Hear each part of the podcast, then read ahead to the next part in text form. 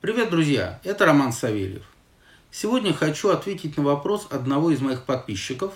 Но прежде чем мы с вами начнем, я попрошу вас поставить лайк этому видео и подписаться на мой канал. А чтобы не пропускать самые новые, самые свежие видео, я вам рекомендую еще нажать и колокольчик, который будет уведомлять вас через почту или какие-то пуш-сообщения на вашем смартфоне э, о том, что вышло новое видео с новой интересной темой.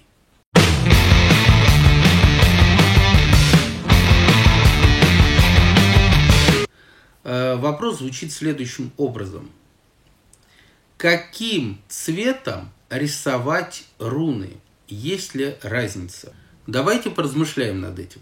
Э, я считаю, и подчеркиваю, это мое мнение, но которое я делаю на основании своих знаний и э, каких-то логических выкладок. Какая разница, каким цветом вы что-то напишете? Главное, чтобы это было видно и это было понятно тому, для кого вы написали. Но в старшей Эдде, в речах Высокого, Один именуемый там высоким, задает вопросы своему, э, скорее всего, ученику по имени Ландфафнер. И там он ему дает наставление о восьми навыках рунического мага, то есть Ириля. И один из вопросов звучит как «Умеешь ли красить?» Так вот, э, вопрос этот кто-то может посчитать что имеет отношение к цвету краски, но лежит он совсем в иной плоскости.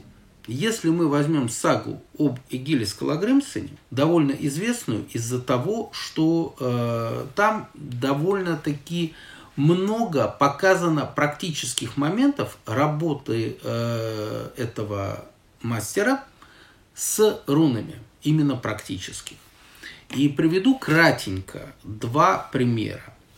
Пример первый. Когда Игиля на Перу хотели отравить, он взял рог, вырезал на нем руны, после чего воткнул себе в ладонь нож и окрасил их своей кровью. После чего сделал еще кое-какое магическое действие. Нас интересует именно окрасил кровью. И рог разлетелся на куски.